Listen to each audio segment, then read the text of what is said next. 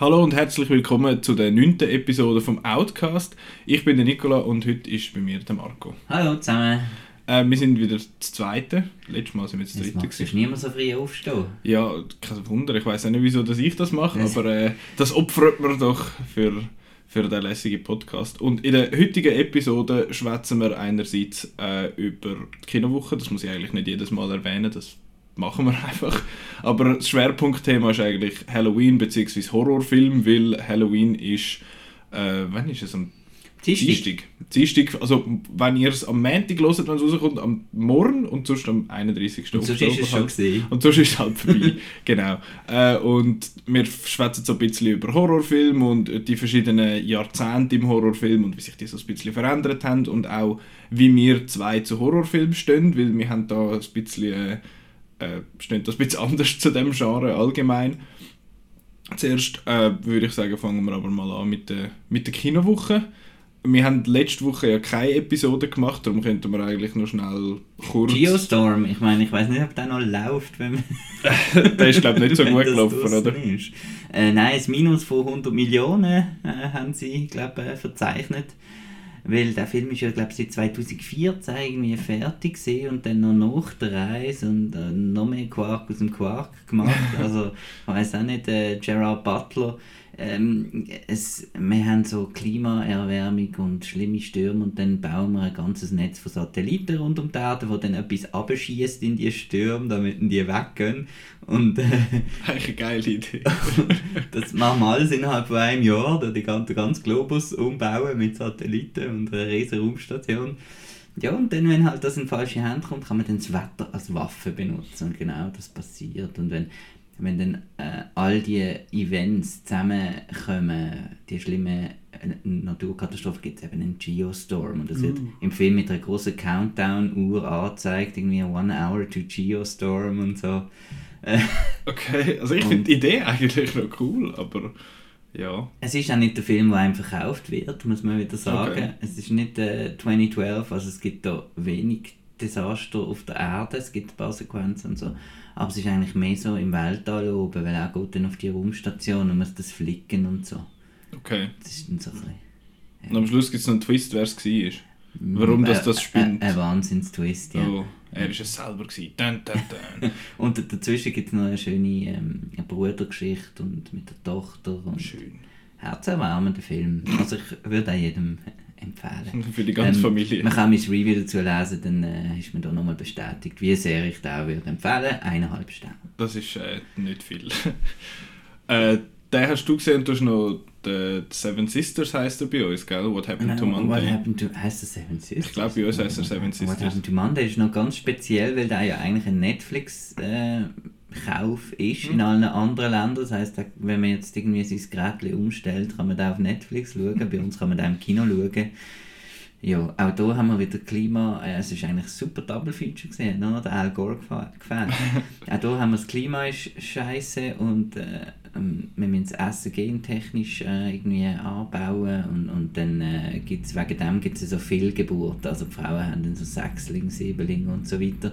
Und das ist natürlich Überbevölkerung und böse, böse Glenn Close sagt, äh, nein, das geht nicht. Äh, es gibt eine Ein-Kinder-Regel und ähm, und die anderen werden in so Cryotubes, also eingefroren, wo man dann später mal kann, kann aufwecken wenn man will. Und äh, Willem Dafoe ist der Großvater von sieben Töchtern, also sieben Enkelinnen. Die Mutter stirbt bei der Geburt. Und er sagt dann, gut, ihr nehmt jetzt einfach alle eine Identität an und äh, wir nennen euch Monday, Tuesday, Wednesday und so weiter. Am Montag darf die eine raus, am Dienstag die andere. Sie müssen aber von natürlich immer absprechen, dass sie wirklich die eine Person sind. Das heisst, am Oben gibt es immer eine Sitzung, wo man bespricht, was hast du heute gemacht und so, weil sie müssen ja alle zum gleichen Job und so weiter. Ja. Und das ist äh, so eine High-Concept-Idee. Ähm, ich habe jetzt so ein bisschen erwartet, dass da irgendwie ein bisschen intelligente, äh, sozialkritische Science-Fiction wird. Es ist dann aber einfach ein B-Movie mit, mit so ein bisschen Schiessereien und Action und, und blöd und aber spaßig. Also Okay. hat mir gefallen. Kann man- also, kann man aber es ist, eben, es ist nicht ein Science-Fiction-Film.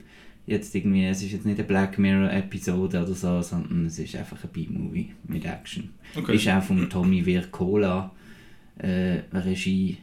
Und ich wollte jetzt nichts Falsches sagen, aber ich glaube, der hat Hänsel und Gretel Witch Hunter. Ah, mit dem. Jeremy Renner Ja. und der, wie heißt sie? Gemma Arterton. Ah ja, genau. Genau. Die. Ja, und da bin ich nochmal im Kino gesehen. Das ist. Ja, dann haben, wir, dann haben wir zusammen ja noch den Snowman gesehen. Ah, der, der, Den haben wir schon fast wieder vergessen.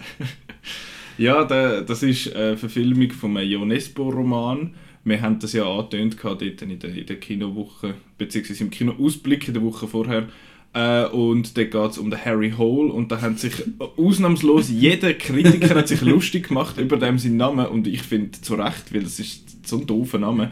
Das ist eben, glaube ich, sein norwegischer genau, Name. es- aber es ist irgendwie eben... Aber es ist englisch ausgesprochen. Das ist völlig doof. Und es, ist, es spielt alles in Oslo und in Bergen und so. Und es sind aber. Und es sind alle die Namen vom Roman. Aber es, ist, es stimmt Harry überhaupt Hole. nicht. Es, ist- es, ist, es sind englische Schauspieler, also amerikanische und britische Schauspieler und so. Also wegen Namen, ich habe es auch nochmal nachgeschaut und es ist irgendwie Harry so Harry Hole. etwas. Ja, das macht noch Das Sinn, das so schlimm. sowieso. Aber Harry Hole klingt einfach dumm. Dass, dass die nicht auf die Idee gekommen sind. Das war wie beim Dings, gewesen. wie hat das geheißen? Äh, Die dunkle Seite des Mondes. Das ist die, die Verfilmung vom äh, Martin Sutter Roman. Und der Martin Sutter ist ein Schweizer. Und die Hauptfigur heißt Urs.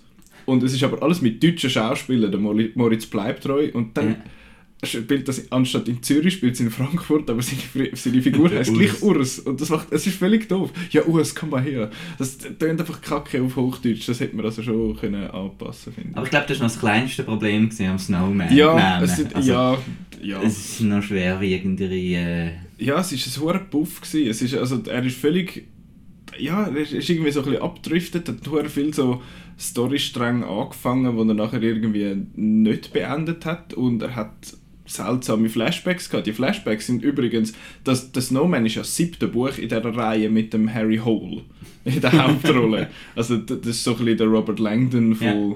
von Norwegen und das ist das siebte Buch und die Flashbacks sind irgendwie zu vorherigen Büchern. Also der Val. Kilmer Der Val Kilmer ist eigentlich eine Geschichte aus einem vorherigen Buch. Und das hätte man, äh, ja, das habe ich irgendwie noch seltsam gefunden. Und der Val Kilmer ist ja eh, ja, ja, er Ja. ist... er ist dort in diesem Film dabei und ihm geht es ja nicht so gut. Er hat, was, hat er, was hast du gesagt? Zungenkrebs hat er gehabt, wegen viel Rauchen und Oder so. Rachenkrebs oder irgendetwas. Irgendetwas. Krebsiges im Mund, genau. Und er kann nicht reden im Moment, wirklich. Und darum ist das gedubbt worden. Also, das hat man darüber geredet. Komisch. Und bei der ersten Szene ist es hure schlecht gewesen. Nachher habe ich gefunden, ist es gegangen. Aber dann hast du das schon so im Kopf gehabt, dass es nicht stimmt. Und das ist ein bisschen, ist ein bisschen seltsam gewesen. Und auch sonst, der, der Fassbender gibt sich so ein bisschen Mühe, halt den, den verpennte, den Alki sich zu spielen. Aber es wird ja Äh, Wieso ist er Alki? keine Ahnung, das ist einfach so. Das ist im, im weil es das siebte Buch ist, muss Ja. man das wissen. Aber er, ja, keine Ahnung, er ist so, so der verhängte sich und es wird am Anfang einmal schnell gesagt, hey, äh, ja, wir haben deine Fälle in der Schule behandelt, du bist voll die Legende und du bist voll gut und ab dann sollte man glauben, dass er gut ist, aber er merkt im Verlauf des Films nicht einmal, dass bei all diesen Mordopfern ein Schneemann vor der Hütte steht. Das ist nicht etwas, das er aufbringt, er merkt das gar nicht. Also so gut, so gut ist der, glaube ich, nicht. Und auch der Sh- Showdown habe ich auch lustig Mhm. gefunden, wo sie da aufs Eis laufen und bam, fertig und so. Also, der ganze Film, der Regisseur hat ja noch gesagt, oh, er hat das Drehbuch nicht können fertig filmen 10 bis 15 Prozent hat er nicht gemacht. Und er hat das vor Release gesagt. Wieso sagt man das zwei, drei Tage vor Release und nicht ein Jahr nachher? Also ich würde nicht mit dem arbeiten als Filmstudio, ich weiß auch nicht. Das ist eine sehr, sehr dumme Entscheidung. Aber ich habe gefunden, er hat, der Film hat einmal eigentlich noch schön ausgesehen. Es hat so schöne Landschaften gehabt und so. So Schnee und Männer. Ja, und Dings habe ich eigentlich, die Rebecca Ferguson habe ich eigentlich gut gefunden im Film. Sie war die, gewesen, wo, wo das Ganze für mich so ein bisschen getragen hat. Der, der Fassbender hat irgendwie so ein bisschen abgelöscht gewirkt die ganze Zeit. Das sollte natürlich auch seine Figur sein, aber auch er als Schauspieler habe ich das Mhm. Gefühl gehabt, der hat das nicht wirklich machen. J.K. Simmons ist auch dabei, äh, Ja. der Rolle, was, was, ist, also was soll das? Also dort hat man vielleicht noch- Storystrang bin ich also überhaupt nicht Nein, es hat dazu nichts geführt. irgendwie die Olympischen Spiele Ja, und das also, ja, habe ich ja nicht gecheckt. Aber es ist, glaube ich, dort noch so ein bisschen darum gegangen, halt noch Figuren zu haben, die irgendwie quasi verdächtig könnten sein. Mhm. Weil sonst am Schluss sind es nur noch irgendwie drei Figuren und dann ist es auch nicht mehr so ein lässiges Whodunit, oder? Dann machst du ein bisschen mehr Figuren, aber wenn dann die Geschichte nicht irgendwie auflöst, dann kannst du es auch Gott so gut weglassen, finde ich. Das war ein bisschen, ein bisschen nichts, gewesen, der Snowman. Ja, und schade, weil wir haben uns eigentlich noch darauf gefreut, hat noch cool Ja, ausgesehen. Aber die Kritiker sind ja vorab Ja. schlecht gewesen und wir haben gefunden, ja, wir sind positiv. wir- wir- wir kann wollen doch den- so wir wollen den gut finden und dann haben wir ihn nicht gut gefunden, leider. Ähnlich ist es auch gegangen mit den Kritiken, die schlecht Mhm. waren und wir haben, also ich bin positiv rein, ist das ein Suburbicon Mhm. gesehen. Der ist ja schon an allen Festivals gelaufen. Kommt, glaube ich, nächsten Donnerstag ins Kino. Schon. Oder erst im, irgendwann Der kommt, glaube erst, der kommt, erst ein bisschen später. Der- Ich weiß jetzt nicht genau dann noch im Kino. Und darum geben wir auch noch unsere Vorab, äh, Vorabkritik. Wir haben schon gesehen an der Vorpremiere. Mhm. Ähm, Regie George Clooney, Drehbuch Joel Nathan Cohn und George Clooney und Grant Hesloff, oder wie er heißt, der immer mit dem Clooney zusammenarbeitet. Ähm, Kritik ist so ein bisschen, sind wie zwei Filme. Es ist, glaube ich, ein Coen Brothers Ja. Script aus den 80er Jahren, wo dann der Clooney noch da eine, eine zweite Geschichte drüber geschrieben hat. Ei. Ähm, und es ist auch ganz klar, welche Geschichte äh, von den Coen Brothers Mhm. ist und was Definitiv. jetzt so ein bisschen, noch ein bisschen Sozialkritik soll sein und aktuell und Rassismus und so. Und ich habe irgendwie von der, ich habe den Trailer glaube mal so halb gesehen, aber ich habe bin ganz ohne irgendwie gar- gar nicht gewusst, um was es da geht. Mhm. Und ähm, ich habe den lässig gefunden. Ja, also die Kritik auf Outnow ist jetzt auch nicht so super gewesen. Es sind, glaube zwei von sechs Sternen hat es gegeben von Chris. Er hat ja auch gesagt, hat jetzt mal in der äh, Festival-Rückblick-Episode, dass das so sein, wie sagen wir das, so sein Tiefpunkt war, Mhm. dass er gefunden hat, das sei ein ganz ein schlechter Film. Dem kann ich jetzt nicht zustimmen. Ich finde nicht, dass er schlecht ist. Ich habe ihn okay gefunden. Aber eben auch die, die Verschmelzung von diesen zwei Geschichten hat meiner Meinung nach nicht funktioniert. Der, der Rassismus-Aspekt hat überhaupt nichts mit dem Film an sich zu tun. Und was auch nicht mit dem Film zu tun hat, ist das Setting von dem Suburbicon. Das ist ja so eine, das ist so eine erstellte, in Anführungszeichen, Truman Show hat es mich erinnert. Ja. Es ist, also es ist halt so ein, so ein Ort, irgendwie in den 50s halt, wo ähm, einfach so ein paar Häuser angestellt worden sind und dann hat man wie quasi so eine isolierte Community gehabt, so ein Suburb, also so ein Vorort, wo aber gleich den Vorteil hat von einer Stadt und äh, man hat das Einkauf, ein Einkaufszentrum und so und alles ist eigentlich dort, wo man braucht. Ähm, und das weiß man, weil ganz am Anfang so ein, so ein Infomercial läuft. Und das ist gerade der einzige Bezug, wo es eigentlich nimmt zu dem Setting. Sonst könnte das irgendwo spielen, das wäre völlig egal. Und das habe ich mega schade gefunden, weil die Idee von dem Suburbicon finde ich cool und auch, dass so eine Geschichte dort drin stattfindet, hätte cool können sein, aber man hat mit dem Setting so nichts gemacht. Ja, es geht halt so ein bisschen um American Dream und, und das Häusle und, und, und so. Und es ist Matt Damon, seine Figur. Es ist schon so ein bisschen... Er will das dann halt irgendwie anders äh, erzwingen. Und, aber ich habe es einfach... Ähm, er ist recht... recht ähm, ein Durcheinander von, vom Ton. Also es Mhm. ist, ist, ist lustig, er ist dann aber wieder ein bisschen fast zu brutal und intensiv, ist trotzdem spannend. Und äh, Oscar Isaac stiehlt den ganzen Film weg. in Ja, mit seinem glorifizierten Szenen. Cameo, ja. Äh, und nein, ich habe das, ich das glatt gefunden. Der ist, der ist super gewesen. und ich habe auch sehr lustig gefunden, es hat so zwei, so zwei Goons in dem Sinn, wo da der, der, so ein bisschen Matt Damon im Nacken sitzen und da haben sie die grössten Cartoons castet, die sehen aus wie aus so einem, wie aus so einem Cartoon halt, so einem Zeichentrickfilm, wie die müssen aussehen, das habe ich hure gut gefunden. so Pipi Langstrumpf böse. Ja, so genau. Richtig blöd. Genau, hure gut. Und ähm, ja, also mir hat der gefallen, viereinhalb Sterne. Ich weiß auch nicht, ich kann einfach, ich kann jetzt nicht, vielleicht wegen der, wegen der, weil ich zuerst gehört habe, der sei so schlecht Mhm. und so, ich habe ihn einfach durchgehend unterhaltsam gefunden. Also Ja, ich bin jetzt ist nicht okay gelangweilt und so, haben wir wissen, was passiert Mhm. als nächstes und so weiter. Und es hat Und- einen so einen Offhand-Joke gehabt, der so im Hintergrund im Fernsehen gelaufen ist, wo ich Tränen gelacht habe. Es ist so, so ein Throwaway-Joke. Es ist nicht mal wirklich ein Witz gewesen, glaube ich, aber ich habe es hure lustig gefunden. Ich weiß jetzt nicht, soll ich den jetzt erzählen?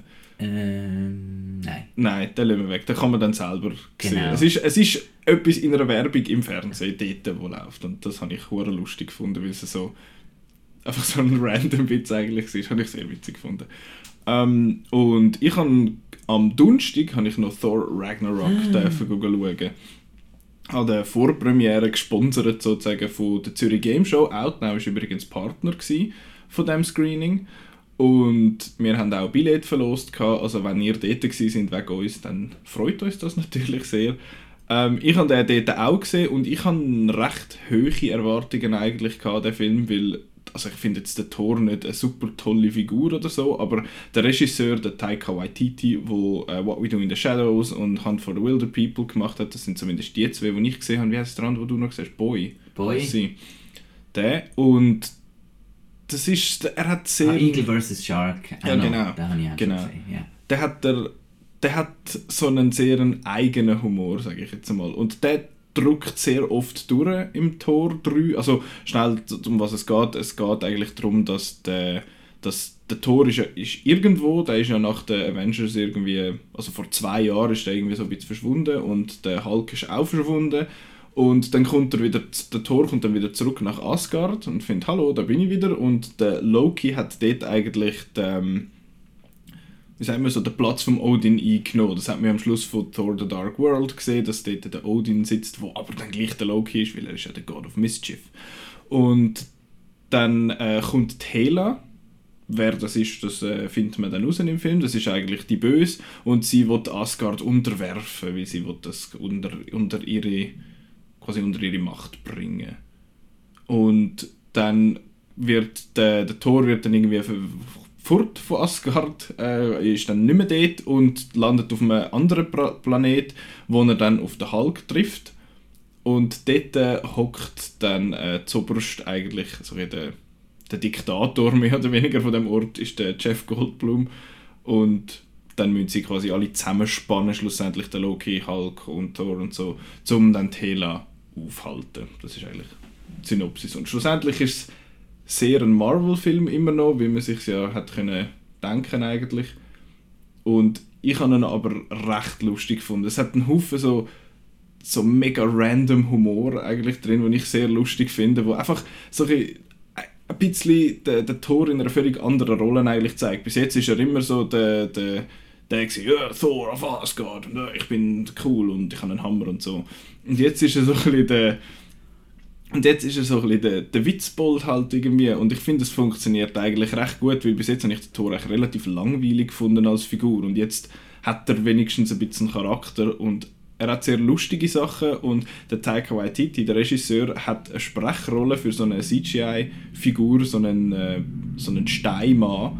Und der ist so, so geil. Er hat einfach er findet, ja, hallo, ich bin der. Und äh, ich möchte eine Revolution starten, aber wir sind nur das Zweite, äh, machst mit? Und macht er halt so ein bisschen, so ein bisschen Jeff Goldblum ist sowieso super, der macht sich sehr, äh, äh, äh, Jeff äh, Goldblum, macht er halt so ein bisschen den und der, der Loki ist auch, also ja, man ist eigentlich etwa das, was man erwartet. Er ist sehr farbig und ich finde es cool, dass es nicht mit diesen mit coolen 80s, 70s Rock-Songs übertreibt. Da kommen, glaube ich, zwei Stück vor im ganzen Film und ich finde es eigentlich recht gut platziert. Und es hat wahrscheinlich den allergeilste Cameo im ganzen Marvel Cinematic Universe drin. Ich verrate nicht an welcher Stelle und wer das ist, sonst wäre es ja doof. Aber es hat eine Stelle, wo ich von was macht der da? Das ist so lustig, habe ich super gefunden. Es ist auch so eine kleine Nebenszene, aber ich habe es grossartig gefunden. Und ich meine jetzt nicht den Stan Lee, der kommt sowieso wieder vor, aber äh, es hat noch paar andere berühmte Schauspieler, die dort vorkommen und du findest, was macht jetzt der in dem Film? Und ich habe es ich sehr lustig gefunden. Ich habe den Ragnarok cool gefunden. Nächste Woche kommt er ins Kino. Ja, genau. Ja, dann würde ich ihn dann auch äh, anschauen und dann kann ich dann auch noch meinen Senf dazu Kannst du auch noch etwas sagen hauen. Genau, wieso erw- erwartest du nicht, dass er, dass er dir gefällt? Mm. Weißt nicht so recht. Ich habe ein bisschen äh, Marvel äh, Overkill. Ah, das, da reden wir dann nächste Woche drüber. Das ist äh, ein sehr passendes Thema. Genau. Genau. Äh, wir sind aber nicht nur Film schauen im Kino, Genau. wir sind auch am Filmbuff-Quiz 2017 gesehen, organisiert vom Filmpodium. Genau. Du bist auch noch nie gewesen, gell? Nein. Ich bin auch noch nie gewesen. Und wir haben noch den Roland dabei gehabt, der letztes Mal auch dabei war. Äh, wir haben leider nicht gewonnen. Es war ganz knapp. Gewesen. Ganz wir, knapp. Wir, sind fast auch nicht aufs Podest gekommen, also weit weg davon. Wie viele Leute sind dabei gewesen? Ich glaube etwa 150 Stück. Mhm. Also es war recht voll. gewesen. Mhm. Und es war recht cool und professionell gemacht, gewesen, mit so Geräten in der Hand, wo man können Multiple Choice abstimmen und, und mit so Buzzerfragen dazwischen und mit viel Filmausschnitt und ja. Ähm, ja, also Jetzt Nachteil für uns ist gesehen, ähm, dass wir halt nicht so die wirklichen Cineasten sind, sondern mehr Movie-Buffs als Film-Buffs, Ja, würde ich genau. jetzt mal behaupten. Genau. Das heisst, wir haben vom argentinischen Kino aus den 60er Jahren relativ wenig Ahnung. Und das Film ist so ein bisschen ausgelegt auf das Programm vom Filmpodium. Ja, es ist auch immer wieder ein bisschen Frage gekommen, wir haben damals in der Retrospektive das gezeigt, welche andere Film von dem und dem und so. Und da bei vielen Namen einfach so, ähm, okay. Wer ist das? Ja, und Und da, dann- da bin ich, habe ich eben gedacht, mir wird das die ganze Zeit so gehen und ihr werdet finden, ja, so, äh, dann das Monokel so ein bisschen zurechtrichten und so. Das äh, ist dann nicht Ist der Fall gewesen, es Fall. bei allen so ein bisschen so, was? Aber ja, Aber super, also... mega cool gemacht, super, super durchgedacht, Ja. auch gut moderiert habe ich gefunden und allgemein, es hat, es hat einfach alles funktioniert, es war wirklich, wirklich lässig. Es Gewesen. ist auch lässig, wenn man nichts weiss. Mhm. Also man kann auf zuschauen. Man kann auch ein bisschen neue. Filme lernen, Genau, man sieht coole Also, Ausschnitte mhm. und, und ja. Also ich bin schon ein bisschen stolz gewesen, dass sie dort äh, die eine Frage, die sie im Finale gestellt haben, wo's, das haben sie einmal gemacht, haben sie einen Film gezeigt Ja. und nachher eine andere Musik drüber Genau. gelegt. Und ich habe gefunden, oh, das weiß ich. Da hätte ich mal tatsächlich etwas gewusst, weil ich tatsächlich Down by Love von Jim Jarmusch gesehen habe und äh, sogar zweimal, einmal im Kino. Äh, nicht, weil ich schon 80 bin, sondern weil der mal im Cameo zu Winterthur gelaufen ist. Und das war und dann ist der Dark Knight die Musik drüber gelaufen. Ich bin zwar nie sicher, gewesen, ist es jetzt der Dark Knight Ja. oder der Dark Knight Rises, weil es tönt praktisch identisch. genau. Äh, Zimmer-Soundtrack halt und das habe ich sehr cool gefunden. Auch sonst wirklich gute Fragen und gute Ideen habe ich, habe ich gefunden, Mhm. eben, aber halt sehr so ein bisschen, so ein bisschen, ja wie du sagst, und dann, oh, der Jacques Tourné, oder wie hat der geheißen? Hat Ja, ja, zu dem etwa fünf Fragen. Und Ja, wenn du bei der ersten keine Ahnung gehabt hast, hast du keine Chance gehabt, oder? Ja, das ist ein bisschen ein oder so, aber äh, ich habe vor allem gerätet. Ich habe wenig wirklich, wirklich gewusst. Gehabt. Ähm, du und der Roland haben da ein bisschen, haben da ein bisschen mehr Punkte geholt auch als ich und mehr gewusst, aber äh, ich weiß jetzt, für nächstes Jahr muss ich, müssen wir einfach mehr ins Filmpodium, wenn wir dort wollen, wollen mitmachen. Und ich gehe ja eigentlich noch gerne. Ja, wir haben jetzt hier auch ein Filmquiz. Ich wollte jetzt noch äh, ähm, spontan äh, dein, äh, Wissen testen. Da kann man natürlich jetzt auch daheim mitröteln. Mein Wissen oder in Klammern das und, und, zwar ein Unwissen. bisschen äh, einfaches. Ähm, wir haben da so Kärtchen und ähm, wenn ihr das lustig findet, können wir das ab und zu mal als Auflockerung Mhm. machen. Also die erste Frage ähm, an dich wäre, wer sind Groucho, Chico, Harpo und Zeppo? Müsste ich das wissen? Das, das So. Müsste, gut, ich meine, es ist einfach, wenn man es weiß und Ja. wenn man es nicht weiß, dann ist es schwierig. Das sind, äh, keine Ahnung. Also ich gebe dir einen Hinweis, haben alle Okay. den gleichen Nachnamen. Wir haben Marx Brothers gesucht. Ach, okay. Ähm, Ah ja, nö, klar, oh, das hätte ich müssen wissen. ja, weil, weil es in Lethal Weapon 4 einen Witz darüber gibt. Ach das ist so. ja nur darum. Ach so.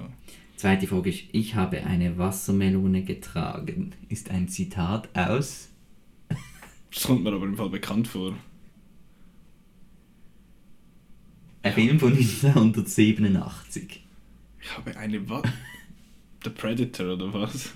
ist zumindest 87 rausgekommen. Dirty Dancing. Ah, ja, pff. oh ja, ja. So, jetzt hast du noch, hast du noch vier Möglichkeiten. Verdammt. Nachher stelle ich dir noch Ja, ein ja, paar. sonst, also, äh, jetzt wird es einfacher. Welcher griechische Elektromusikpionier komponierte den Soundtrack zu Blade Runner? Vangelis. Ja, total richtig. Oder- ich habe nicht mal, habe nicht mal die Frage müssen fertig gelesen. Es war noch und Oliver Stones Monumentalfilm Alexander. Ach so. Oder wie die Amis sagen, Vangelis. Was erhielten Uff. die Kinozuschauer des Trash-Klassikers Polyester von 1981, den John Waters in Odorama-Verfahren gedreht hat? Also Odor mit, mit, mit Geruch. Mhm. Das haben sie da echt bekommen, am Eingang. So, so, so Nasenpfröpfen oder so. Nein, Rubelkarte mit verschiedenen Duftfeldern. Das hat ja Ah. dann der Robert Rodriguez für Spy Kids Schlag mich tot. Ach so, ja, das macht noch Sinn. auch so gemacht. Welcher spätere Regiestar heiratete 1943 die Stau Schauspielerin Giulietta Massina, die in zahlreichen seiner Filme mitspielt. Das wäre jetzt so eine Filmpodium. Das wäre so eine Frage. Also ich, mit dem Klatsch und Tratsch aus den 40er Jahren bin ich jetzt Aber nicht jetzt so... italienisch große Regisseur, Sergio Leone, keine Ahnung. fast der andere, Federico Fellini. Ah. Federico. Und jetzt noch eine für uns. Ähm, welcher Film wurde 1996 mit einem Sonder-Oscar für den ersten komplett computeranimierten Spielfilm ausgezeichnet? 1996? Jo, Jo. das ist der erste Computertrickfilm gesehen. Ist aber nicht Toy Story. gewesen. Doch, bing, Schon, bing, Toy bing, Story. bing, bing. Yeah, zwei Punkte. von sechs. Das ist Gut. nicht so schlecht. Das nehme ich. So, So, jetzt muss ich noch. Ja gut, der erste wüsste ich jetzt auch schon. Ja, Das sagst du jetzt einfach. Wer spielt die Oscar-gekrönte weibliche Hauptrolle in Der Vorleser von 2008? Im Original hat er The Reader geheißen. Ah ja, Mhm. The Reader, The Reader. Ähm, Kate Winslet. Genau. Sie winselt wirklich in dem Film. Ziemlich viel. Haha, was fürs Wortspiel. So, das wüsste ich nicht. In welchem Film spricht ein Standautomat zu HP Kerkeling? Bitte werfen Sie eine Münze ein. Hier erfahren Sie ein, Ihre persönliche Glücksmelodie.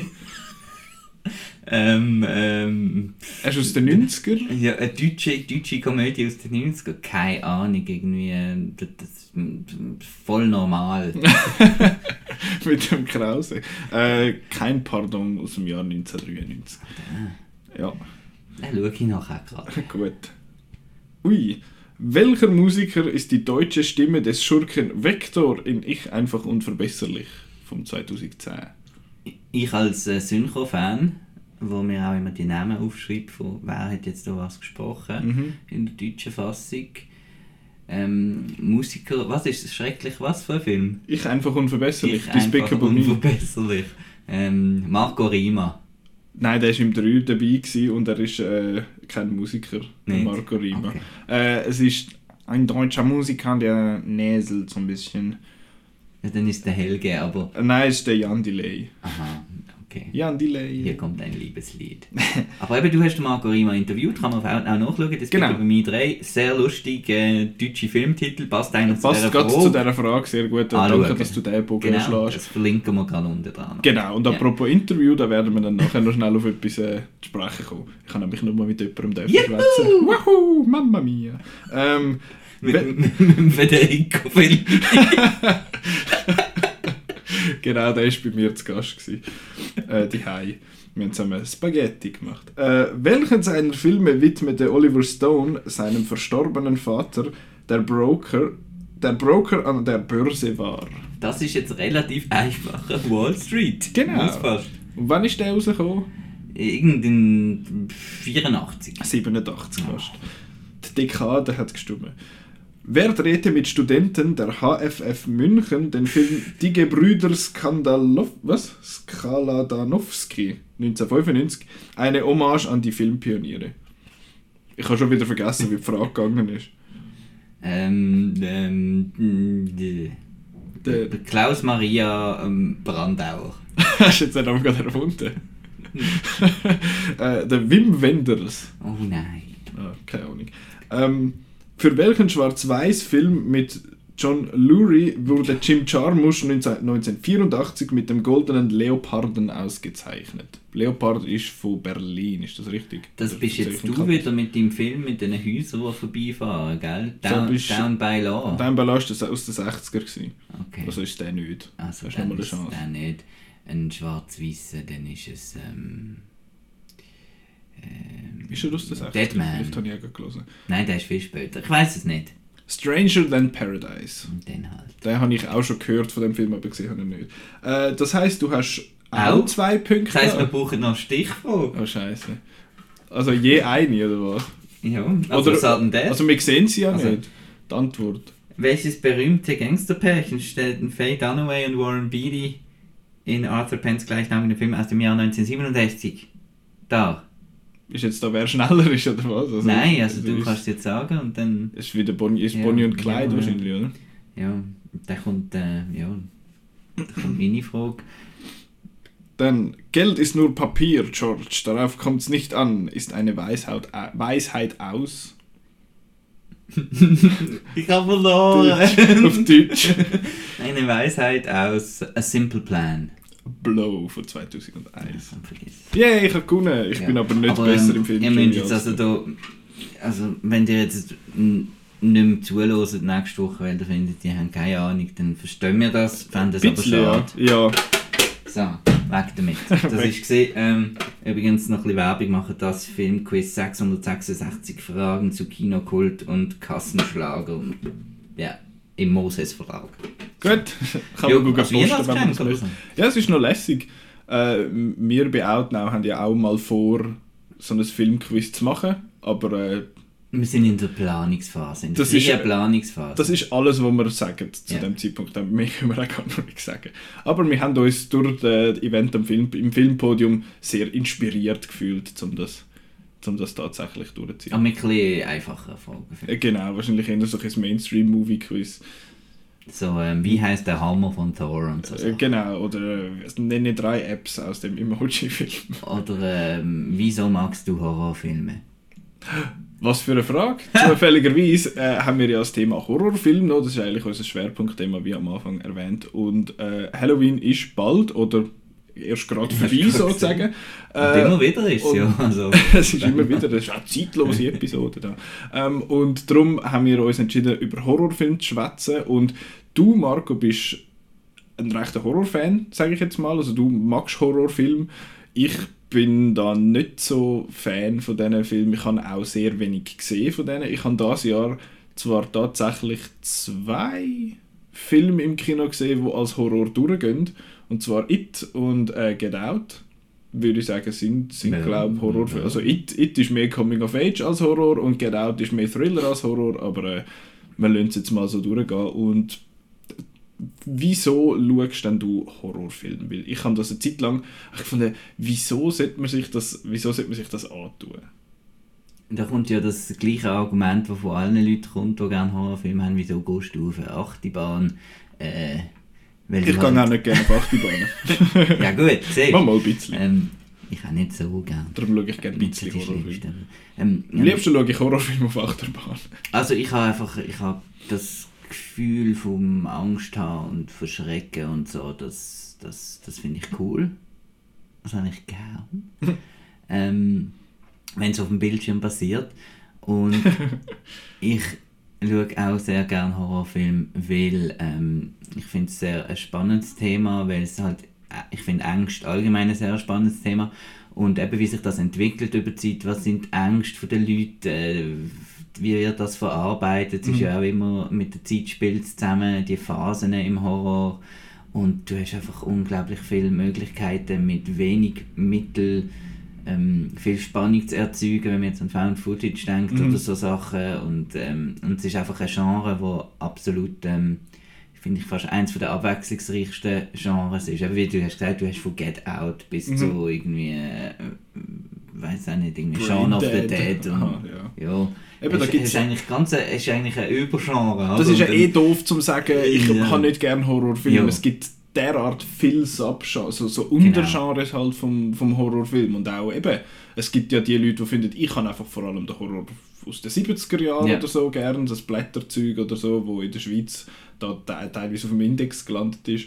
Äh, ja, Ich finde auch, ähm, ich schaue halt einfach lieber einen schlechten Horrorfilm als einen schlechten sonstigen Film. Das heisst, Mhm. ich äh, kann dann immer noch etwas raus, rausziehen. es gibt immer noch das Gefühl. Ja, weil ich, ich mag jetzt zum Beispiel Komödie überhaupt nicht, oder? Mhm. Und wenn ich jetzt äh, schlechte Komödie sehe, wo ich einfach nicht lachen muss oder einfach doof ist, dann Mhm. bin ich nachher aufgeregt. Wenn ich jetzt einen, einen schlechten Horrorfilm gesehen habe, dann sage ich, ja, immerhin hat er es probiert und ich habe einen Horrorfilm gesehen. Immer, immerhin bin ich einmal verschrocken wegen einem lauten Geräusch. Genau.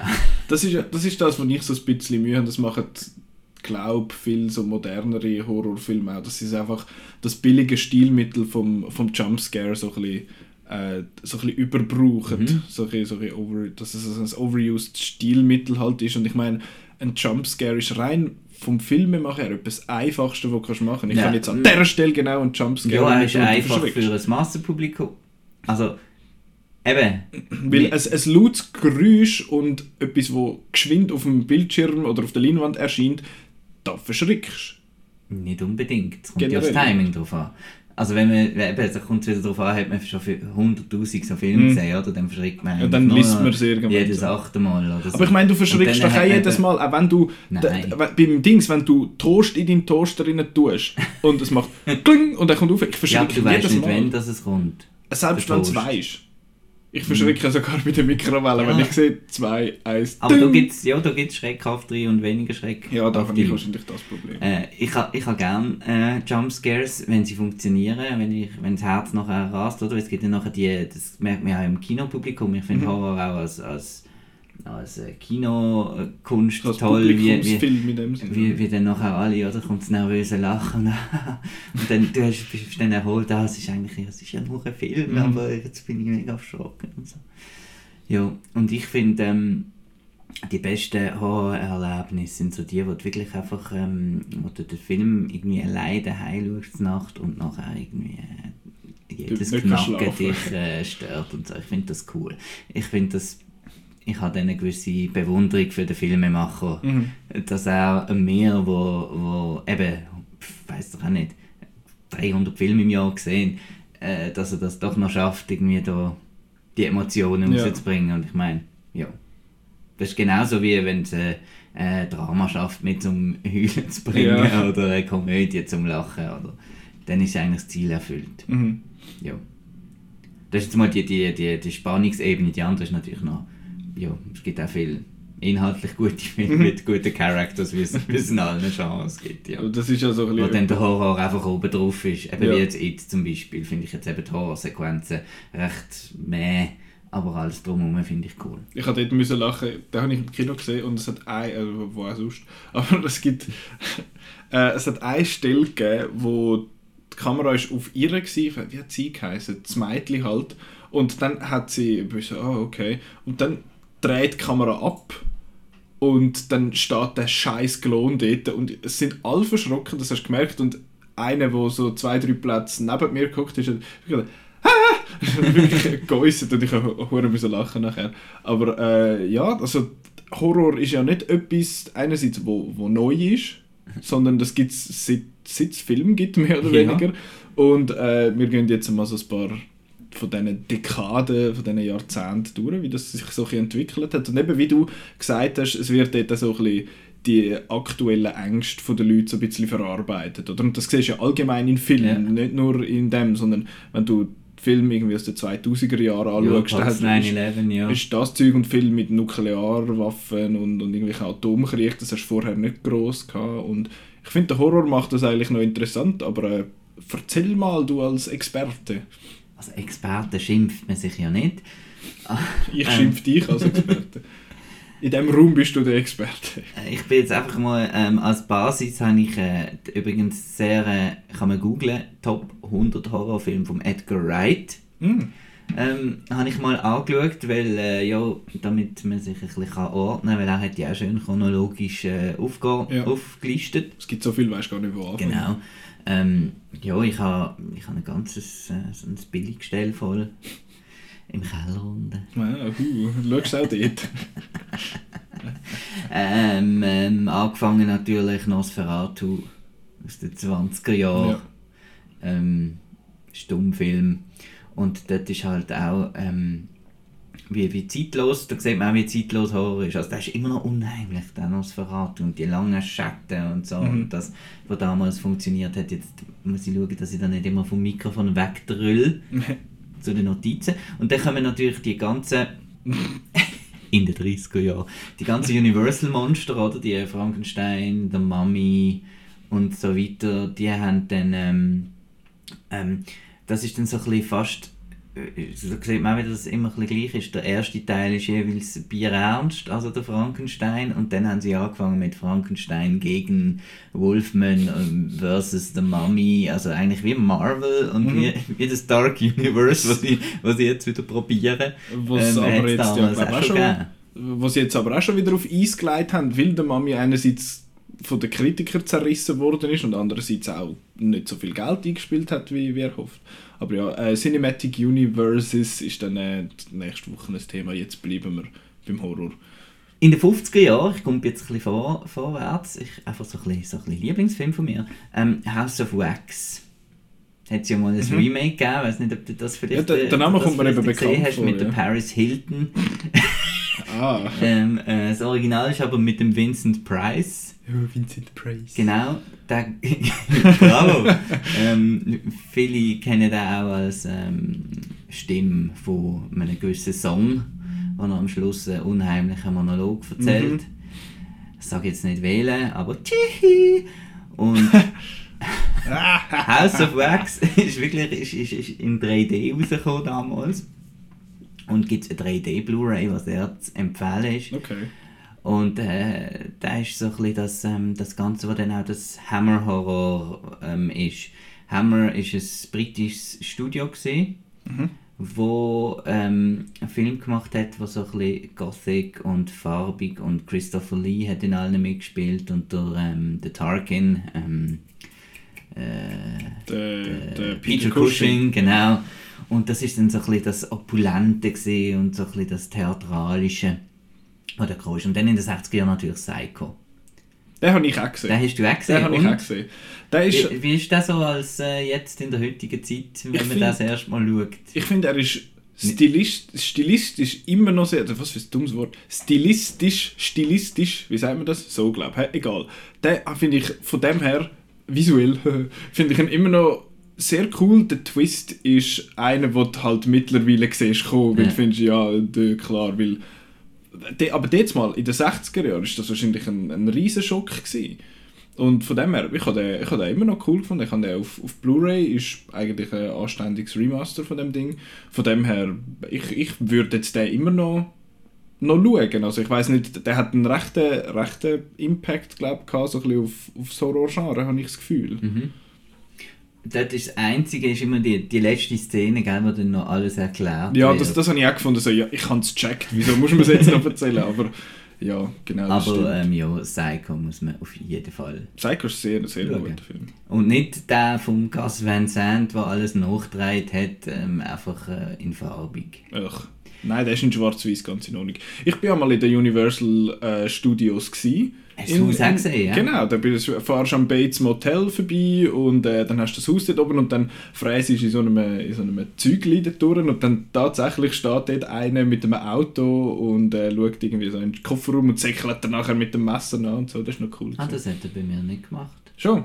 Nein. Wie haben das gemacht? Das ist noch cool. gewesen. Und Bates Motel gibt es übrigens als äh, so eine Prequel-Serie gibt's auf Netflix, meinte ich, laufe ich das, mit der Vera Farmiga als, äh, als Mutter und der Bub vom Charlie and the Chocolate Factory Remake von Tim Burton ist auch dabei. Er spielt den Norman Bates, so viel es mir ist. Genau. Genau. Ähm, ja, wir sind ja... Ich habe jetzt nur schnell müssen beweisen, dass ich auch noch ein paar nein, Sachen weiss zu Filmen. Aber jetzt, so. jetzt kommen wir ja in die Region, oder in den 70er Jahren, Genau, was eigentlich ja. dann anfängt bei mir, zum, zum richtig schauen. Das wäre jetzt eben das, was dann vielleicht bei einem Filmbuff-Quiz schon fast knapp ein bisschen Sport ist. ähm, ja, und da haben wir so Sachen wie, wie Carrie, Halloween natürlich, Mhm. Jaws, Alien, Alien habe ich gesehen. Gut für genau. mich. Aber Halloween jetzt, äh, jetzt reden wir ja über Halloween, Genau. dann muss man auch über Halloween reden, von John Carpenter. Ist das noch eine Lücke bei dir? Das ist sehr Lücke bei mir. Ich habe sehr viel Lücke, was Film angeht und noch mehr Lücke, was Horrorfilm angeht. Eben, ich habe, ich habe die ganze Halloween, äh, Nightmare on Elm Street. Nightmare on Elm Street, ähm, Friday the 13th und was gibt's noch? Das ist noch so ein paar Sachen, das habe ich alles irgendwie, das ist alles irgendwie bei mir, an mir vorbei. Wieso sind wir denn da am Aufnehmen und nicht am Film schauen? Äh, weil du mir jetzt musst erzählen, wieso ich das Wieso? Du das musst schauen. das ist schwierig. Äh, ja, die Film hat man damals Dead Teenager Film genannt. Weil da geht es einfach wirklich darum, dass da einfach ein paar attraktive Teenager sind, die aber gestochen werden, meistens von irgendjemandem mit einer Maske. Also jetzt Mhm. sind wir einfach beim Slasher angelangt. angelangt. Und ähm, da ist natürlich die Faszination gesehen für den Zuschauer, die, die möglichst kreativen Arten, Leute äh, zu töten. Äh, das, Sehr gut. ja, und ähm, die sind dann aber auch alle so ein bisschen nicht so ernst und so und ähm, und ähm, finde ich lässig, meistens irgendwie in einem Wald, in einem, in einem so einem Camp, Camp, oder, ja, genau. oder irgendetwas. Camp Crystal Lake. Genau. Ist Friday Bravo. 13th. Yeah. Es Genau. gibt eben ein, ein Videogame, Videogame zu tun, wie so ein alter Mann. Ja. Äh, Es gibt das Game äh, Friday the 13th. Ein Computerspiel. Ein Computerspiel, ja. Äh, wo, man, wo man entweder als einer von sieben äh, so Teenies kann spielen oder man kann als Jason spielen. Mhm. Und dann kannst du als Jason dort rumlaufen und hast also ein bisschen Superkräfte und kannst die auf brutale Art und Weise abmurksen und als Teenie musst du es einfach schaffen, ein Auto zum Laufen zu bringen Mhm. und davon zu fahren. Mhm. Und äh, das ist noch recht cool, das ist noch ein cooles Konzept. Und durch das bin ich dann auch inspiriert worden, mir äh, Friday the 13th mal anzuschauen. Und? Also, Also nein, Einmal- einmal also, anzuschauen, einmal so meine ich, sorry. Ah, okay. ähm, dort gibt es auch halt verschiedene Arten von Filmen. Da gibt es eben wirklich die, wo einfach wo der Killer ähm, der Held ist. mhm.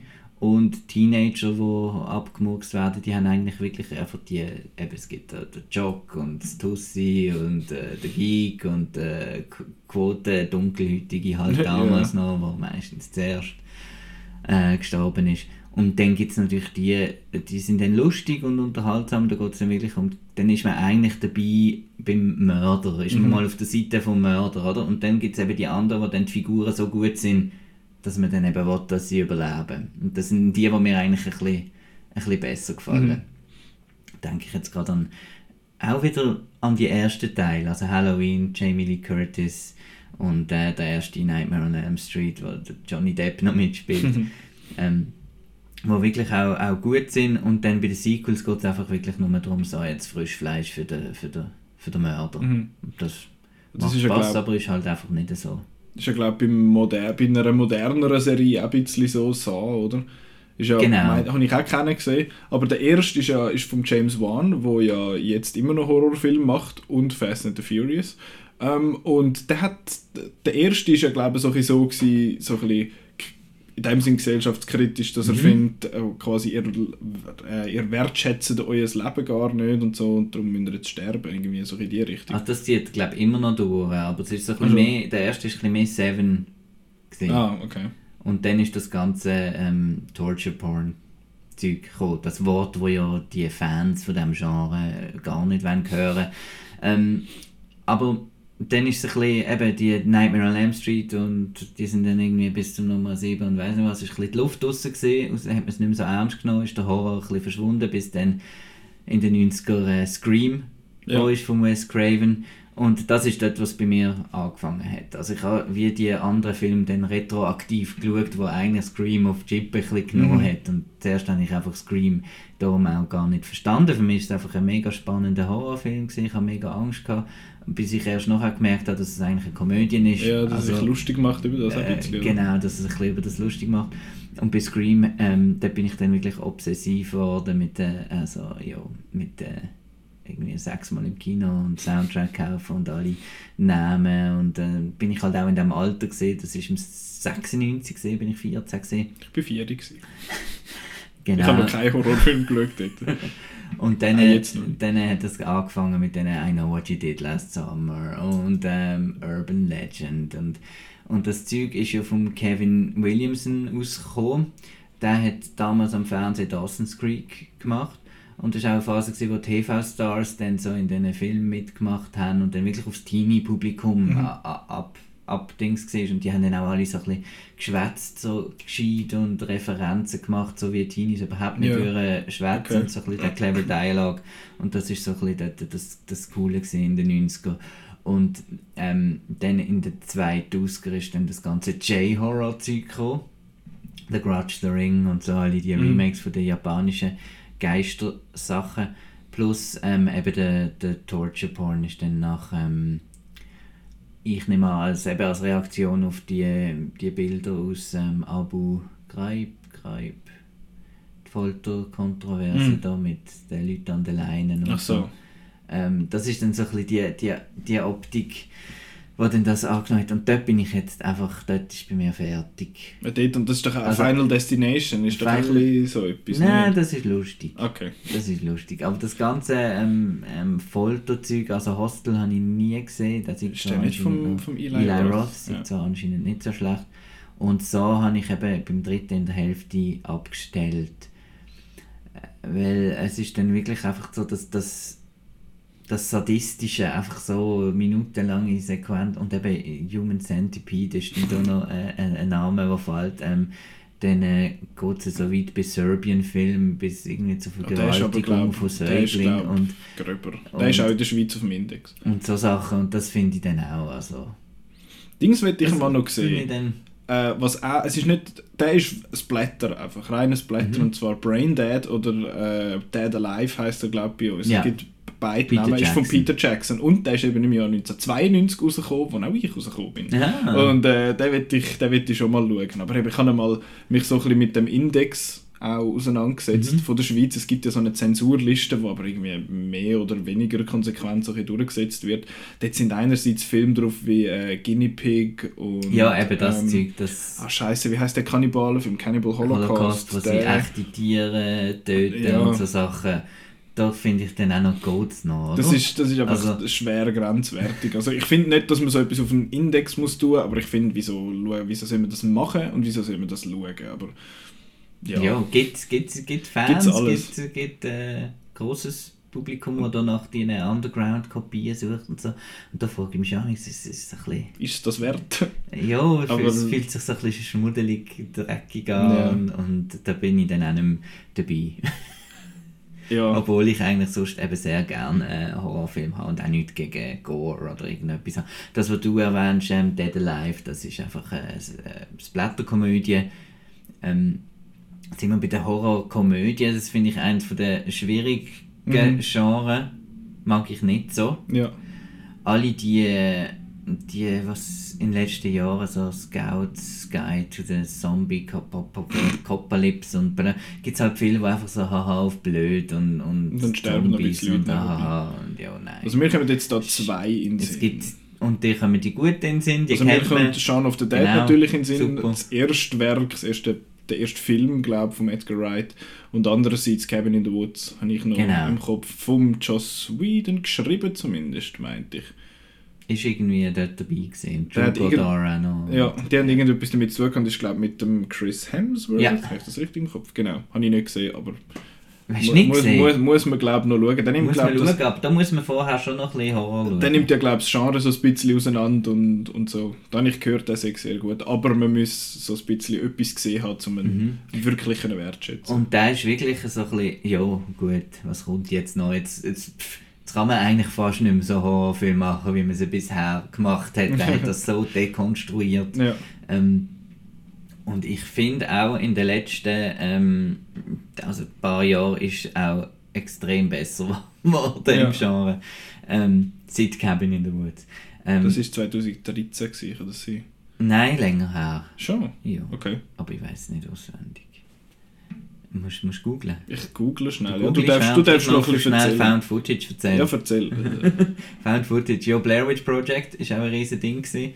Ähm, natürlich, wo man muss gesehen haben. 2012 ist Cabin in the Woods, gewesen, also nicht so Gut. viel länger her. Ja, aber schon ein bisschen. okay, sorry. Egal. Also Found Footage ist ja so eine Love-Hate-Genre, oder? Die einen finden es blöd, Wackelkamera und hahaha. Und die anderen finden, das ist eben realistisch und da hat man noch viel mehr Angst. Und, und das ist einfach auch ein Genre, wo es einfach äh, so Masse an Filmen Ja. gibt, weil es halt einfach günstig ist. Und wenn, da muss man sich halt richtig durch, durch die Scheiße kämpfen. Wird und dann gut. findet man aber wirklich Ja. coole Sachen, wie zum Beispiel Wreck. Ja, das ist ein Äh, spanischer der Film, spanische glaube? Film, dann äh, der erste Paranormal Activity habe ich auch haben noch viel gut gefunden. Und was jetzt dritte einfach... auch und jetzt gern. Der dritte war der, gewesen, ich, habe glaube der Für die dritte oder der... Catfish-Leute mit der Kamera, was Ja, ja, genau, den habe ich, den habe ich irgendwie so ein, bisschen, so ein bisschen seltsam gefunden, aber eben... Ich habe, das ist der einzige, den ich gesehen habe, aber mittlerweile, was, jetzt gibt es ja noch den Ghost Dimension Genau, und irgendwie... und das äh, ein mexikanisches Spin-off, ja, also genau. nein, äh, latinoamerikanisch. Chosen Ones oder so ein Scheiß, irgend so Marked. hat der geheißen. The The Marked Marked Ones, Ones. ja fast. Close enough. Ähm, ja. Und ich finde eben, dann... Ja, sorry, erzähl. Nein, ich muss nichts erzählen. Ich, wir wir tun jetzt einfach ein bisschen spontan, einfach so ein bisschen, was es So so, gibt. Ich meine, mein, ihr wisst das alle, die zuhören, aber äh, vielleicht ist es trotzdem noch interessant. Und interessanter ist jetzt sicher noch ähm, zwei äh, Reviews von Horrorfilmen, die gerade frisch sind. Mhm. Und zwar Cult of Chucky, wenn wir schon bei den 80s Yeah. äh, Mörderpuppe. Chucky, Der etwas erste- gesehen, Child's Play. Ich weiß noch, ich bin vor etwa 10, 11 Jahren äh, habe ich bei einem Kollegen, sind wir am Geburtstag gewesen, Mhm. und der hat ganz in der Nähe Videothek gehabt. Und dann haben wir, äh, haben wir gefunden, oh, wir wollen unbedingt Chucky die Mörderpuppe auslehnen. So heisst der, glaube ich, bei uns. Oder? Ja. Äh, und dann haben wir den aber nicht dürfen. Und dann haben wir Matrix 3 geschaut. und dort habe ich entschieden, dass ich Matrix ein Seich finde. Und dann habe ich vor ein paar Jahren dann mal den ersten geschaut und gefunden, ich habe mein ganzes Leben ist eine Lüge gewesen. Aber die Das ist wieder eine andere, äh, wieder eine andere. Diskussion, weil äh, Matrix bin ich von der ganzen Trilogie Fan. Uh, gut für dich. Ich habe ich hab nichts mehr im Kopf vom, vom 3, außer dass einmal einer so zwei, so ein abgeschnittenes halbiertes Rohr oder so nimmt und jemand mit Augen drückt. Ich glaube, das ist das 3 gewesen. Weil das ist das, was ich im Kopf habe, dass irgendwie solche Zeug oben rumfliegt. Aber der Film geht ja auch Mhm. lang und äh, Ist super. ja, habe ich, hab ich seitdem nicht mehr gesehen. Wenig mit Chucky zu tun. Ja, Aber- sehr, aber- sehr wenig, ja, aber das ist noch so eine kleine Anekdote. Äh, aber Aber so sind wir halt, gell? Genau. Das ist als Filmmensch, ähm, gibt es halt immer die Six Degrees of äh, Kevin Bacon, oder? Das eine hängt mit dem anderen zusammen und so weiter. Ähm, äh, ein anderer Zusammenhang zum Matrix äh, mit Chucky finde ich jetzt nicht. Das ist nicht so schlimm. Ist, ist das gleich? Das ist eh gerecht egal. Also Chucky ist einfach Nummer 7 und ähm, ist überraschend cool. Mhm. Ähm, spielt in einem Irrenhaus und so alles ist weiß, alle Wände sind weiß, alles, alle in den weißen Kittel, nur der Chucky mit seinen roten Haaren und seinen Kleidchen sticht das aus und das wird wirklich noch mit Puppen gemacht und hat auch Dosi-Charme und, und hat für die Fans ein paar Cameos. Jennifer Tilly ist wieder dabei, die ja das Bride of Chucky ähm, Aha. und ja, ist jetzt aha, ich rede da wie an eine, an eine Nein, du, ich, ich äh, höre gespannt. Aber ich meine, wenn du jetzt Fan bist von der Chucky-Reihe, Mhm. dann ist der cool. Und dann ist wieder ähm, Back to the Roots. Also Chucky ist ja beim Bride of Chucky und Seed of Chucky recht zum ähm, Cartoon ähm, gewandelt worden. Hat dann mit dem letzten Curse of Chucky ähm, äh, wieder ein, bisschen, äh, äh, ein Soft-Reboot gehabt. Und das ist jetzt direkt ein Sequel darauf. Ist jetzt gerade äh, vor zwei Wochen rausgekommen oder so, ist auch auf allen On-Demand-Dings. Und wer jetzt findet, nein, siebter Teil, das kann doch nicht sein, ähm, Chancen geben, hat äh, recht coolen Twist drin, wo die ganze Mythologie von Chucky auch wieder ein bisschen neu aufwühlt und spannend macht und ist optisch sehr ansprechend, winterig und so. Also, ist Und gut. äh, wenn ihr jetzt findet, ja, der siebte Teil, das ist mir zu früh, ich muss, ich muss, äh, ich, ich muss eine Serie schauen, wo es noch mehr Teile gibt, dann kann man jetzt ins Kino und zwar Jigsaw Genau. schauen. Das ist ja der achte Teil in der Saw-Reihe, wo ich auch keinen einzigen, glaube gesehen habe. Nein, ich habe keinen gesehen. Und das sind, ja, die Kritiker sind so ein bisschen, so ein bisschen äh. Und der läuft ja bei uns auch nur in der Synchrofassung, also zumindest, dass mir bekannt wäre. Und darum schaue ich den eh nicht. Aber ich habe so ein, ein relativ ausführliches Review gesehen, Ja. wo schon ziemlich viel erzählt, was passiert. Und ich finde so ein Nonsens. Aber äh, ja, es geht wieder so ein bisschen mehr richtig ältere Saw-Filme, nicht mehr reine Torture-Porn, aber das, was dort, äh, was dort so ein erzählt wird, ist, glaube äh, was dort gemacht wird, ist, glaube so ein so ein bisschen nicht so gut. Aber kann ich nicht wirklich urteilen, weil ich habe keinen gesehen und Jigsaw auch nicht. Ähm, aber ich glaube, jetzt haben wir relativ lang geredet. Jetzt kannst du noch, sonst noch über deine, deine Favoriten, vielleicht aus, äh, aus, die ein bisschen neuer sind, noch ein drüber schwätzen. Also einfach noch jeden Halloween Trick or Treat schaue ich von Michael Doherty. Also wer den noch nicht gesehen hat, äh, ja, der schaut jetzt am Dienstag oder hat am Dienstag geschaut. Das ist ein, ein episodenmäßiger Film, der an Halloween spielt, wo mehrere Episoden ineinander rein verknüpft. Der Doherty hat ja ähm, Krampus gemacht nachher, das ist nicht so gut geworden, aber der, der Trick or Treat ist wirklich auch schon so ein bisschen zum Kult geworden, zum alle Jahre wieder. Hat auch ähm, eine ganz coole neue Horrorfigur, so einen kleinen Typ mit einem Sack über dem Kopf.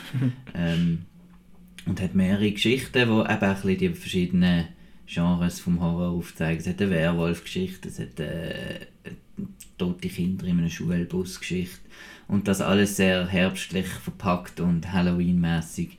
Und nicht zu verwechseln mit einem anderen Trick or Treat aus, dem, aus den 80er Jahren mit dem Gene Simmons, glaube ich. Auf jeden Fall Trick or Treat, also einfach ein R statt das Or, so ganz cool. Dann von den neueren Filmen würde ich noch ähm, Raw oder Grave ansprechen. Ist, glaube ich, irgendwo gelaufen, wo es wichtig ist, dass das Zeug läuft. Im Riffraff ist der Ja, das auch, aber ich habe jetzt irgendwie Gang gemeint. Aha. Aber, aber der Riffraff und so. Gang ist ja Ist eigentlich ein Level. quasi beieinander. Ja, wenn du das so meinst, dann ist der, glaube ich, dort Ist der, nicht glaub, gelaufen. dort sind, glaube ich, auch ein bisschen Leute rausgelaufen. ich Ah, sind. Leute rausgelaufen? Haben sie Ja, es ja. gefunden? Scheint. Ah, oh je. Schade für die. ist jetzt aber auch wieder eins von den Aspekten, wo mir am Horrorfilm gefällt, nämlich dass das, das Coming of Age, dass das oft verknüpft wird, das hat man ja bei Werwolf und so weiter und bei der Carrie und so weiter, wenn man halt dann anders ist, wenn sich etwas verändert, wenn sich der Körper verändert und so weiter, das wird dann oft umgemünzt auf, aufs Was haben wir Horrorgenre. denn Body Horror? Kann das sein, dass das so in die Richtung noch geht? Oder? Genau, jetzt in dem Fall nicht, aber im anderen Fall genau. aber bei Raw ist es eher, dass sie dann halt merkt, dass sie noch gern Menschenfleisch hat. Und Finde ich jetzt, es Also- geht so relatable, aber äh, du... ja, aber im, im Kontext ist es schauen. sehr relatable. Blu-ray steht da drin, kannst du gerade mitnehmen. Gut. Ähm, sehr cool, sehr stylisch, sehr nicht, ähm, sehr dezent mit dem Horror, ist nur angetönt, darum, ich weiß auch nicht, äh, viele Leute hat es schockiert, aber das ist eben das, was im Kopf passiert, wenn Ja. man Geräusche hört, wie jemand auf Fleisch rumkaut und man weiß, das Fleisch kommt von, von, von einem Menschen. Dann, also es ist auch ein guter Film, um zum sich nochmal ein bisschen den Fleischkonsum allgemein ein Mhm. bisschen, äh, überlegen, weil sie geht an so eine Tier, ähm, Tierarztschule Mhm. Und sie ist Vegetarierin, glaube ich. genau, ja. Und es ist auch ein recht cooles Umfeld an dieser Tierarztschule mit so ähm, auf dem Schulhausgelände mit Schulhauspartys und visuell sehr speziell und ähm, ist jetzt auch gerade frisch auf Blu-ray rausgekommen, ist auch noch eine Empfehlung. Und die letzte Empfehlung für die, die vielleicht äh, nicht so gern so grusige Sachen haben, sondern vielleicht auch ein bisschen romantisch sind. Crimson Peak von Mhm. Guillermo del Toro ist einer der überschautesten Filme, finde ich, in letzter Zeit. Ist irgendwie gekommen und wieder gegangen. Ja, da, da habe ich mal den Äh. Trailer gesehen von oh, neuen Film von ihm und dann ist der, glaube ich, mal rausgekommen und ich habe das irgendwie nicht gross mitbekommen. Jessica Chastain und Tom Hiddleston in einer Gothic Romance und das ist wirklich einfach opulent Set-Design, Blut im Schnee und ein wunderschöner Score und das ist einfach ähm, auch die Art von Horror, die ich auch noch gerne habe, die, die schön ist. also es ist immer ein bisschen unheimlich und, Mhm. es, äh, und etwas, das rappelt im Schrank, aber es ist einfach opulent und schön und total Lässig. lässig. Gut. Also Trick or Treat, Raw und Crimson Peak wäre so eine coole Oben an Halloween, finde ich. Gut. Jetzt haben, vor wir allem eure, ein bisschen etwas. jetzt haben wir eure, haben wir eure Empfehlung. Da steht Bone Tomahawk noch aufgeschrieben. Ja, Bone Tomahawk habe ich aufgeschrieben. Ja, da hat der Kollege letztens gesagt, das Ja. ist mega grusig. Ja, Aber es ist gut. Ja. Und der Typ hat jetzt einen neuen Film rausgebracht. genau, ähm, Nein, Brawl in Brawl- Cell Block Nein, irgendwas. Cellblock 99, glaube ich. Ja. Ja. Bone Tomahawk ist ein Western. Da sieht man wieder, eben wie, Mhm. wie cool das halt ist, dass man auch einen Horror-Western kann machen kann. Fängt ganz normal als Western an, vielleicht die erste Stunde. Und ähm, das ist auch etwas, was mich am Genre sehr schätze, die sogenannten Slow-Burn-Filme. Es gibt sehr viel Horror, was sich wirklich Zeit nimmt, wo Atmosphäre aufbaut und dann irgendwie erst in der letzten halben Stunde einfach Vollgas gibt mit Schocken und, und Zeug und Der Sachen. Dings ist, glaube ich, auch so der erste Texas Chainsaw Massacre. Anscheinend, ich, das ist noch eine Lücke bei mir. Uh, das Remake von Michael Bay. Ja. Aber eben so der oder House of the Devil und einfach so, wo alles ein bisschen mondän ist, bis es dann losgeht. Und Mhm. Das ist schon recht cool. Okay. Ähm, Bone Tomahawk ist so einer und der hat einfach eine Gross-Out-Szene, wo einfach wo ein Bild ist, wo du nie, nie mehr wirst ansehen sozusagen. Also wenn du die willst wagen kannst du das gerne Oh ja. schauen, aber das bleibt. Aber er ist ja, glaube ich, halt sehr unangenehm, habe ich mir Ja. sagen lassen. Ja, wie es muss sein. Ja, das ist wahrscheinlich das Ziel erreicht. Äh, Und einen muss ich aber noch, noch Uh. schnell, weil Creep 2 kommt bald auf Netflix. Mhm. Und da muss ich noch ein bisschen Werbung machen für Creep 1, also Creep, J. Duplas, kennt man. Äh, Mumblecore-Ikone, die jetzt da so einen äh, Found-Footage-Horrorfilm macht. Und das ist, also da habe ich gestern, eben gestern nachgeschaut. Und das ist also einer der creepigsten Filme, Ha. die ich je gesehen habe. Jetzt wirklich. Und das ist wieder einer, der nicht allen wird gefallen, aber wenn man sich darauf einlässt, da geht nämlich einer, ähm, kriegt, macht, antwortet auf irgendeine Anzeige, soll go, go, go filmen für einen Tag und kriegt dann irgendwie 1000 Dollar. Und der geht dann, ist kein Hobbykameramann, und dann äh, ist dort der Creep, eben der, der, der Herr, ähm, der Herr Duplas, und der sagt dann, ja, ich habe Krebs und ich will jetzt für meinen mein Sohn, wo noch ungeborenen Sohn, ein bisschen, dass du mir ein bisschen... Ja, irgendeine Fehlermeldung. Aber irgendwie, dass du mich filmst und dann geht er so in die Badwanne und spielt so, als würde jetzt ein Kind in der Badwanne heben und, und dann legt er so eine Wolfsmaske an und tanzt irgendwie um und, und einfach wirklich so und dann, dann, dann, dann nimmt er mit in eine, in eine, in eine herzgeformten See und dann baden sie da drin. Und, und, und Okay. das Ganze, ja, und äh, ich, ich spoilere jetzt ganz ein bisschen, dann haut er ab und so und äh, entkommt von dem Creep, weil äh, es ist ihm langsam unheimlich und so, aber ähm, ja, das hört dann halt nicht auf, es gibt dann halt Post daheim und dann raschelt halt vor dem Fenster und ja.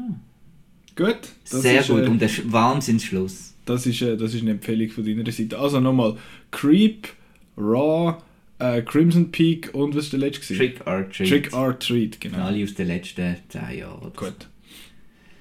Äh, jetzt haben wir lang über Horrorfilme geschwätzt. Jetzt äh, kommen wir langsam zum Schluss.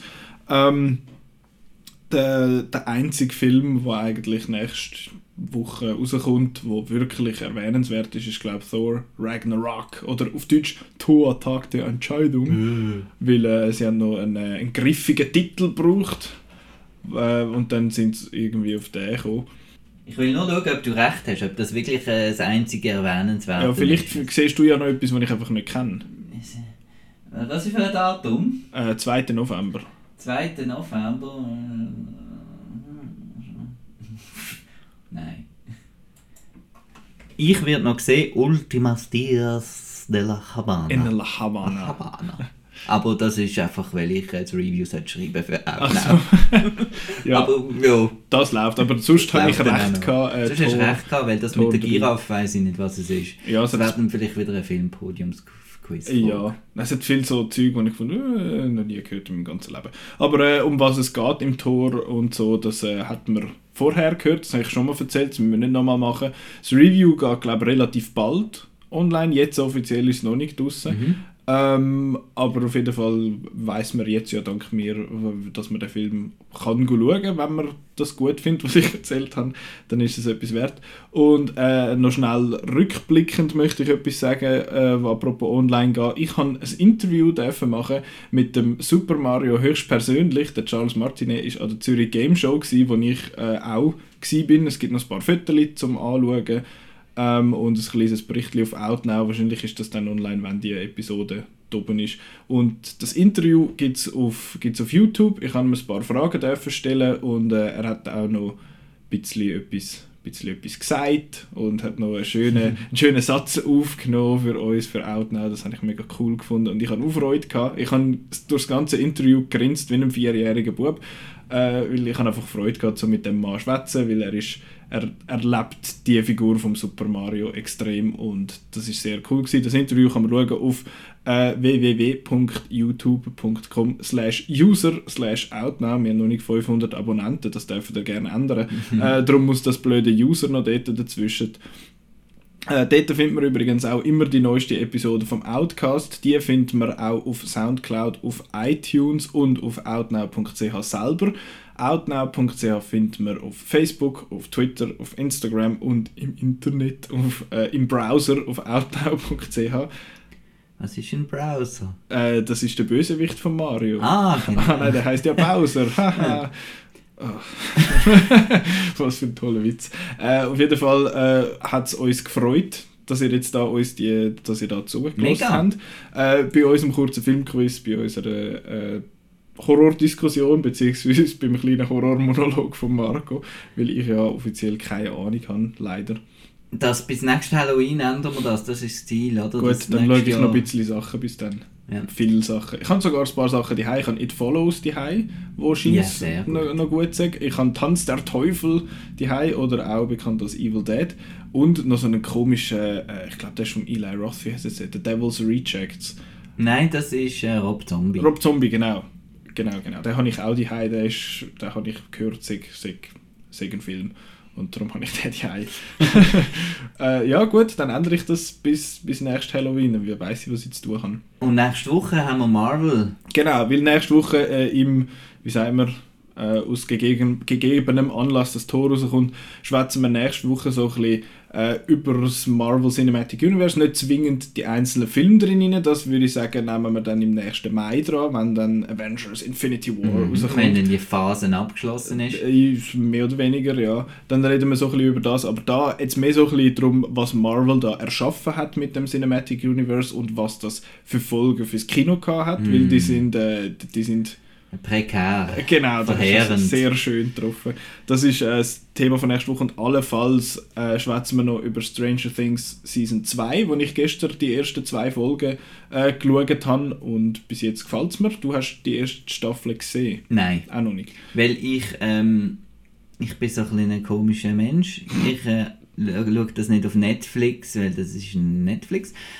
Finde ich zwar gut, aber ähm, ich habe Blu-ray bestellt. Das ist auch Weil die ist so in einer VHS-Packung mit irgendwelchen Specials und so weiter. Und dann muss Das ich das äh, anlangen können. das ist eine gute auspacken Und Investition. dann, dann schaue ich es dann. Das ist eine gute Investition. Stranger Things ist äh, sehr lässig und äh, vielleicht haben wir nächste Woche dann noch, noch jemanden sonst dabei. Mal schauen. Ja. Auf jeden Fall sind das Themen für nächste Woche. Wir danken, dass ihr uns bei dieser relativ langen Episode vom Outcast zugelassen habt und äh, hoffen, dass ihr nächste Woche wieder dabei sind. Äh, einen schönen Abend, schönen Tag, schöne Woche. Adieu. Happy Halloween. Happy Halloween. Adieu.